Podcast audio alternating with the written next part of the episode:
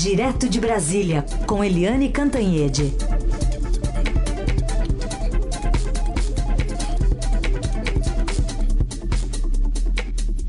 Oi, Eliane, bom dia. Bom dia, Raíssa e Carolina, ouvintes. Bom dia, Eliane. Vamos começar falando então sobre o Aliança pelo Brasil. O ato de fundação foi ontem, uma exigência legal para que a legenda seja registrada pela Justiça é, também né, foi um, um objeto de comentário do presidente. E também foi marcado por um discurso em defesa de Deus e do uso de armas, além de ataques a movimentos de esquerda e a antigos aliados, como o governador do Rio, Wilson Witzel. E a gente tirou um trechinho da cerimônia para compartilhar aqui com os nossos ouvintes. A Aliança pelo Brasil repudia o socialismo e o comunismo.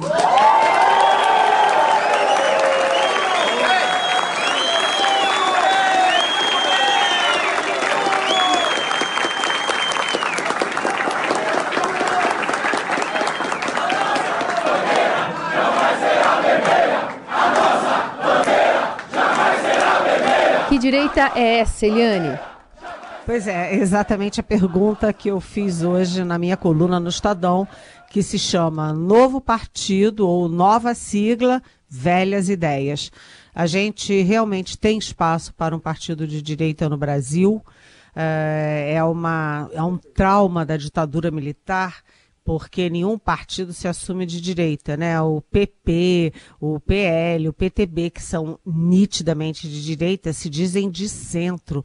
Daí a gente apelidar de centrão, né? E agora tem um partido que se assume é, oficialmente, claramente de direita. Isso é importante porque, evidentemente, a sociedade tem uma parcela que é de direita. A minha pergunta na, na coluna é: que direita é essa? Porque o Brasil evoluiu muito, avançou muito, e você tem uma direita moderna. Será que a direita do partido do presidente, a, esse Aliança pelo Brasil, é uma direita moderna? É um partido que começa fortemente é, calcado numa família.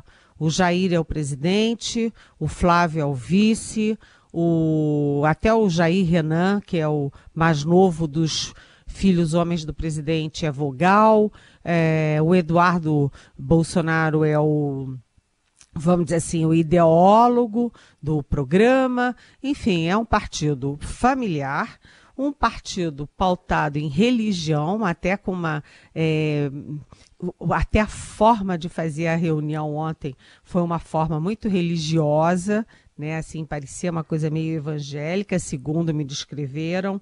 É um partido que defende armas, que é anti-globalização. É... Que partido é esse? Desculpa. Aliás, que direita é essa?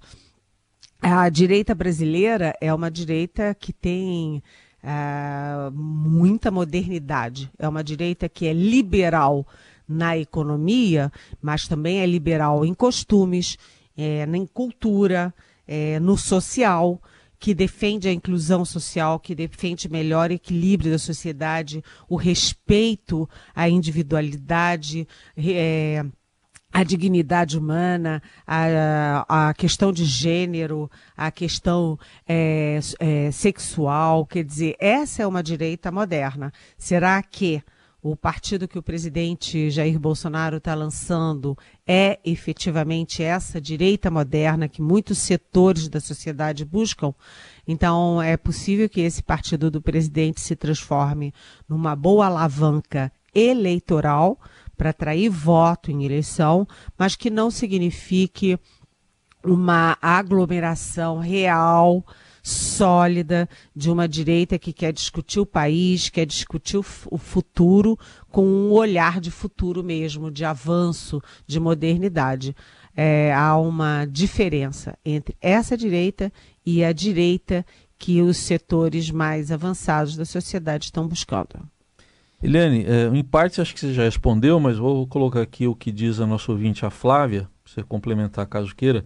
Ela diz: não é uma confusão de coisas o novo partido do Bolsonaro defender Deus, armas e oposição ao comunismo? Será que o partido uh, mais à direita no espectro político mesmo? Oi, Flávia. É, estamos aqui em sintonia, eu e você, porque é exatamente isso, né? E essa obsessão é, pela, pelo combate ao comunismo, ao socialismo.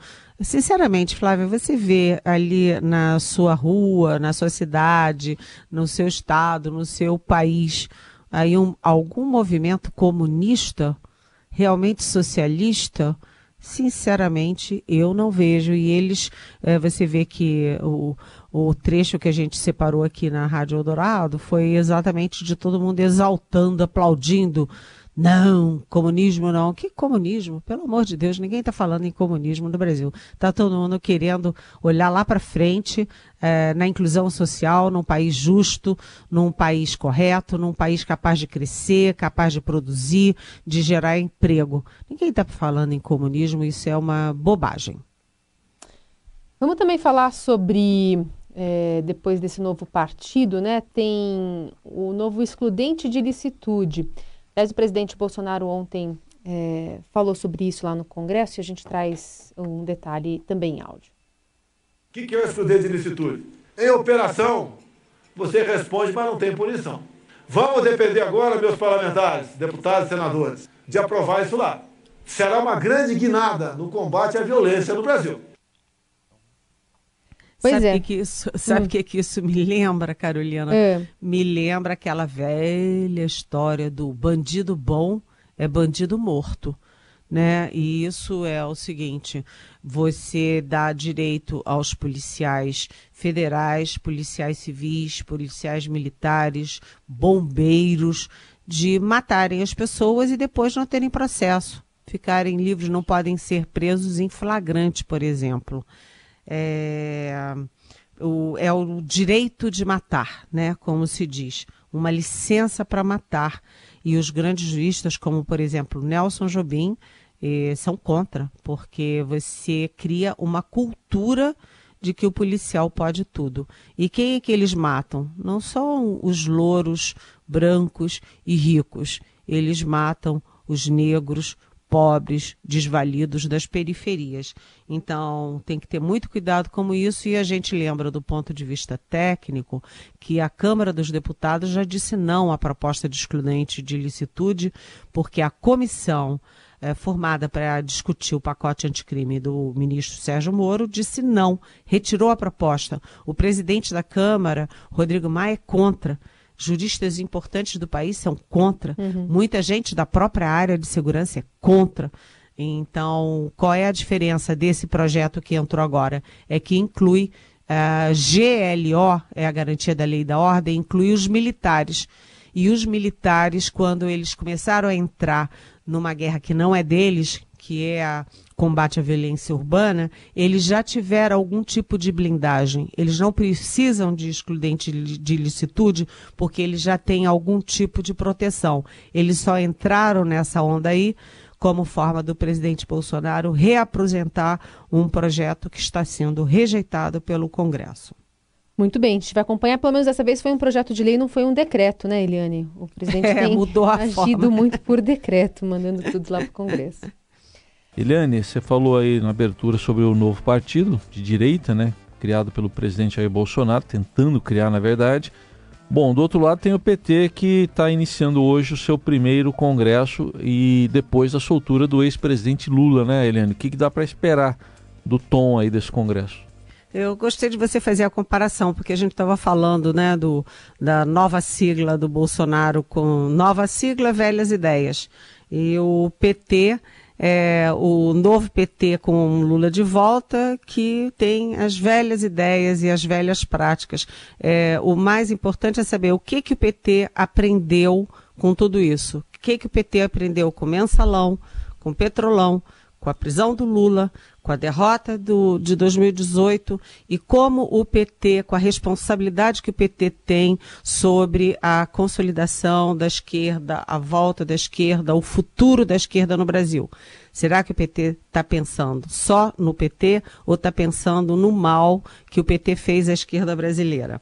É isso que a gente precisa ver nesse Congresso, que deve reeleger a, na presidência por mais dois anos a Gleice Hoffmann é ex-senadora, agora deputada, e que vai discutir também as eleições do ano que vem, mas em torno de é, pragmatismo. Nome: o Lula quer o PT com candidatos em todas as capitais, por exemplo. E o que fazer com Marcelo Freixo, que é um grande aliado do PSOL do Rio de Janeiro? O que fazer com a Manuela Dávila, né, do PCdoB, é, em Porto Alegre, que foi até a vice na chapa do Fernando Haddad?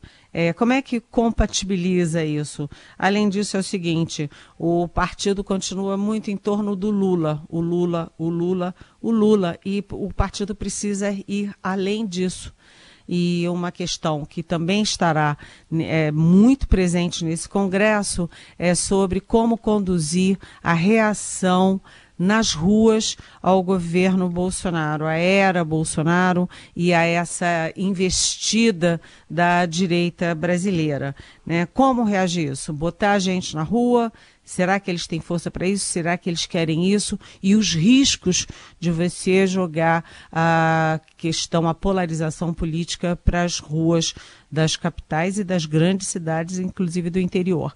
Então, esse congresso do PT é também muito importante e a gente está num momento bastante, vamos dizer assim, educativo da política brasileira com essas duas polarizações, o novo partido do Bolsonaro e o PT, que a gente precisa saber para onde que o PT não apenas quer ir, mas para onde ele quer levar a esquerda brasileira.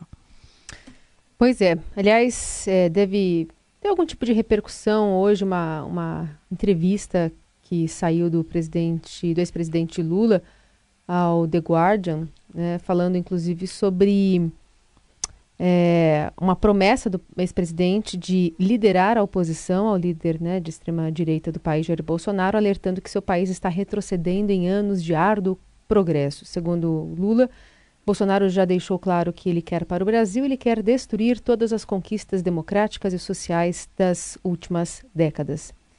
E é nesse contexto que eu acho que também dá para colocar a pergunta de uma ouvinte aqui. Nossa, a a Ricardo Correia, é um homem que quer saber aqui de você, Eliane, se não é complicado o presidente Bolsonaro falar em acionar a segurança nacional para prender Lula, lembrando que há alguns dias, né, especialmente em relação ao primeiro discurso que o ex-presidente fez assim que ele saiu da, da prisão, um discurso mais aguerrido, até mais agressivo, e se chegou a aventar a possibilidade do presidente estar tá averiguando o, o, como ele poderia proceder juridicamente a partir dessas falas do petista. Oi, Ricardo, bem-vindo. Uh, com certeza é perigoso, porque a Lei de Segurança Nacional é uma lei que está em vigor, mas é uma lei que é muito identificada com os tempos de ditadura, de tempos de perseguição aos adversários. Então, quanto menos você usar a Lei de Segurança Nacional, melhor, principalmente quando você é, quer usar a Lei de Segurança Nacional numa questão e num ambiente que é absolutamente político. Não há ameaça ao Estado Nacional, não há ameaça terrorista, não há ameaça à sociedade, há sim uma disputa uh, política. Então, eu concordo com a premissa que está embutida na sua pergunta, que é não. Não se pode usar a Lei de Segurança Nacional como fosse, se fosse pipoca de cinema. É uma questão, é uma lei para ser usada com absoluta parcimônia, jamais contra um adversário político. Bom, já que você falou de cinema, daria para comer muita pipoca assistindo uma sessão do STF, tem sido longo, né? Quatro horas e meia o voto do ministro Toffoli. Ontem teve complemento e aí teve o voto do ministro Alexandre Moraes no caso lá do uso de dados de órgãos de fiscalização e controle sem autorização da justiça. Está empatado, mas e aí? Tem muita dúvida ainda, né, Eliane? Está embolado esse julgamento. Olha, aqui entre nós, né, nós Heisen, Carolina e ouvintes, é, o presidente do Supremo, Dias Toffoli, está fazendo cada confusão no Supremo e nessa posição dele. Ele já fez aquele voto super complexo, super complicado, que ninguém entendeu nada no caso da segunda instância né, que ele botou em pauta. Lembra que a Carmen Lúcia ficou dois anos resistindo e não botou em pauta a segunda instância. O Toffoli foi lá, botou, e na hora de votar, não sabia como votar, fez um voto que ninguém entendeu nada. Agora ele faz um voto, no caso do COAF, é, que ele próprio criou, né, um voto que o ministro eh, Luiz Roberto Barroso, disse que precisava chamar um professor de javanês para tentar entender o voto do ministro Toffoli. O fato é que isso embolou tudo no Supremo Tribunal Federal, já tem muita pressão das redes sociais, até uma pressão popular mesmo contra o Supremo. Há muitas dúvidas sobre as decisões do Supremo e aí o Supremo se mete numa outra bola muito dividida que é essa questão é, do, dos órgãos de controle. Se você tem órgãos de controle, os dados desses órgãos, obviamente, são úteis porque abastecem os órgãos de investigação. O que o Toffoli fez ao dar aquela canetada, suspendendo mil processos de, investi mil investigações com base em dados do antigo COAF foi interromper o fluxo entre os dados dos órgãos de controle e dos órgãos de investigação. É, o que, evidentemente, está causando é, muitas dúvidas, muita crítica, inclusive no cenário internacional. Mas vamos ao objetivo. O objetivo é o seguinte: é, além de você agora ter um a um, porque o Alexandre de Moraes abriu divergência, o Toffoli limita as informações que os órgãos de controle, como é, o UIF, a UIF, que é a antigo COAF, como a Receita Federal, podem dar para Ministério Público e Polícia Federal, é, limita, estabelece um monte de nuances, etc. É uma coisa toda complexa. O Alexandre de Moraes diz que não. Ele abre é, legitimamente o, as informações para os órgãos de investigação, para o Ministério Público e para a Polícia Federal. E o discurso do Alexandre de Moraes foi muito bom. O voto dele foi muito claro, muito objetivo e muito bom, porque ele diz o seguinte: é, para combater a corrupção, a lavagem de dinheiro, você precisa dos órgãos de controle. Como é que você vai combater lavagem de dinheiro se você não tem acesso aos dados da Receita Federal, do Banco Central e da UIF? não tem combate à corrupção. É um retrocesso. Portanto, o voto dele foi muito bom. Mas, do ponto de vista de tecnicidade de julgamento, você tem um acréscimo para embolar tudo ainda mais, que é o seguinte. Rosa Weber, Marco Aurélio Melo, é, Ricardo Lewandowski e o próprio Alexandre de Moraes criticam abertamente, não é embaixador, abertamente o Toffoli por estar colocando, por ter jogado a UIF e ESCOAF dentro desse julgamento. Esse julgamento diz respeito à Receita Federal, porque é uma é um recurso extraordinário apresentado por um posto de gasolina da cidade de Americana, no interior de São Paulo, reclamando que a Receita Federal quebrou o sigilo é, desse posto de gasolina. E é referente à Receita. Então, os ministros perguntam, já quatro, perguntam, vem cá, como que ele colocou o, o, presidente, como é que o senhor colocou a UIF que não tem nada a ver? Isso é um, um recurso extraordinário referente apenas à Receita. Por isso, o, o julgamento foi interrompido, ficou para a semana que vem e agora eles estão com uma batata quente. Como resolver essa confusão toda? Eu não queria ser ministro do Supremo nesse momento, viu, gente? pois é, retomada, vai ser retomado o julgamento então na quarta-feira, né, Eliane? Pelo jeito, se continuar nesse ritmo, vai passar para outra semana ainda, né? É, porque eles não sabem como sair do embrólio. É. O Toffoli criou o embrólio, o Gilmar Mendes aprofundou o embrólio e agora, o que fazer com isso? Ninguém sabe. Batata quente. Muito bem, semana que vem a gente volta a falar sobre esses outros assuntos com a Eliane Cantanhede, a partir sempre das 9 horas da manhã aqui no Jornal Eldorado. Lembrando que todo o comentário dela também fica disponível no podcast Pergunte para Eliane em qualquer agregador. Obrigada, viu? Bom fim de semana. Bom fim de semana Tchau. e vamos descansar. Tô precisando muito. Pois beijo, é. beijo, beijo. Beijo.